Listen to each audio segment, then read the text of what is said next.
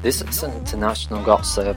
Um, today we're going to talk about something about how to balance your family members and the quantum anchor. Most people assume identity thieves are super sophisticated hackers sitting in front of a bank of leaking computer screens. Most vigilant among us may be scanning every document inside, jealously guarding sensitive, sensitive information from unknown callers or online frenemies, um, and installing the most sophisticated firewalls on security software on uh, mobile device, devices and computers but sometimes you really never see it coming, and identity thief will ruin your quality and turn your life upside down is actually your mom or dad.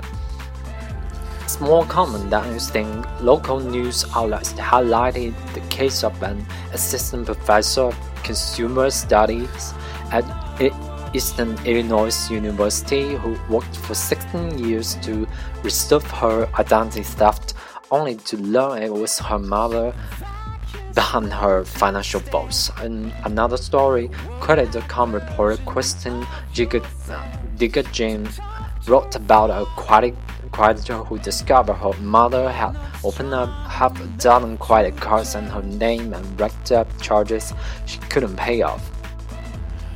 Although it's not uncommon for young people to discover that their credit has been ruined before they ever the even of age of majority by parents who already take their own. The parents aren't the only risk factor.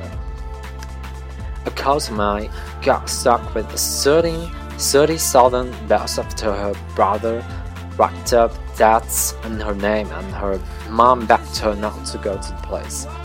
That, of course, is a terrible choice many victims' family identity theft face pay off the debts that your supposed, supposedly loving family use your good name to grow or turn those family members over to law enforcement.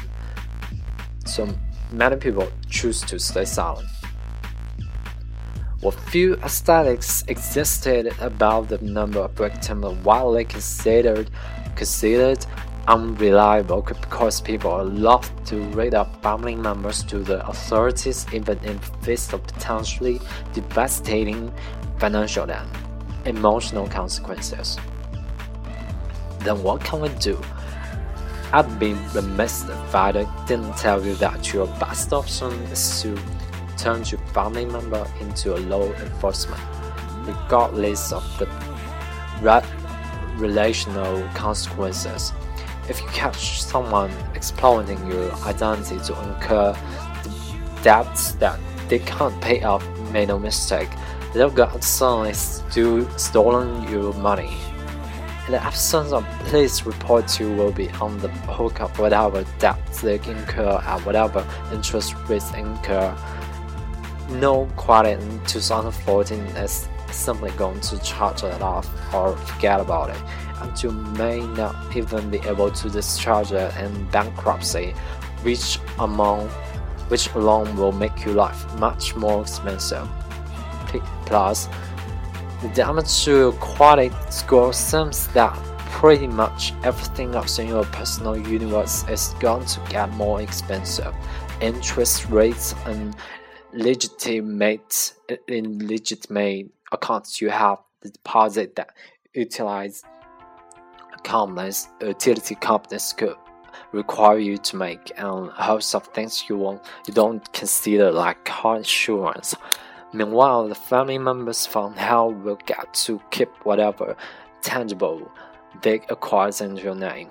If you really can't bring your relative to the place, but the fifth's willing to take responsibility for the debt and pay restitute, restitute, restitution the identity theft resource center suggests transferring the debts into his or her name and signing an enforcement enforceable contract that he, he or she will pay it off.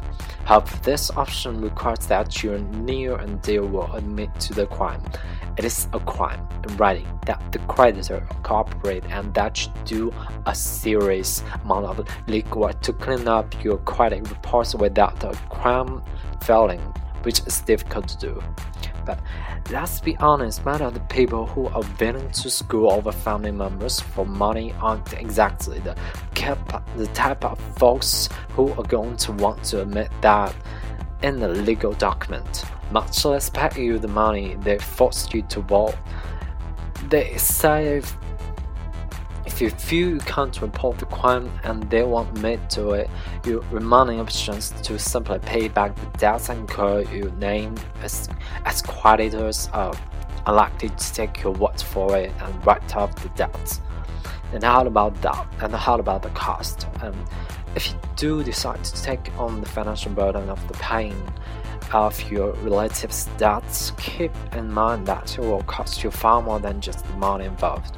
Your credit reports will reflect the past delinquencies on lines for seven years. This will definitely impact your own ability to access credit at reasonable rates, open new utility accounts, and even in some circumstances hindering hinder your ability to get help from certain position and get security clearances. If you think you might have been a victim of identity theft by a member of your family or anyone else, it's important to monitor your credit for anything out of the ordinary. Previously, accounts and delinquencies you don't recognize, you can get a copy of each of your three major credit reports for free once a year and you can use of free tool like credit.com's credit report cards which provides users with an overview of their credit standing using lighter grades along with free credit scores that are updated monthly.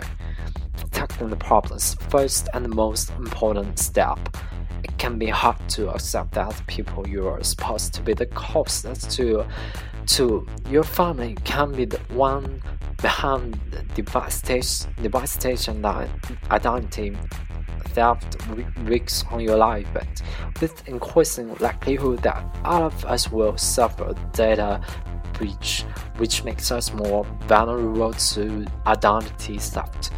It is it's important to be vigilant um, with our accounts, our credit reports, and our personal identifying information. If you catch even family member early enough in an identity theft attempt, the worst case scenario may might not ever have to come to pass.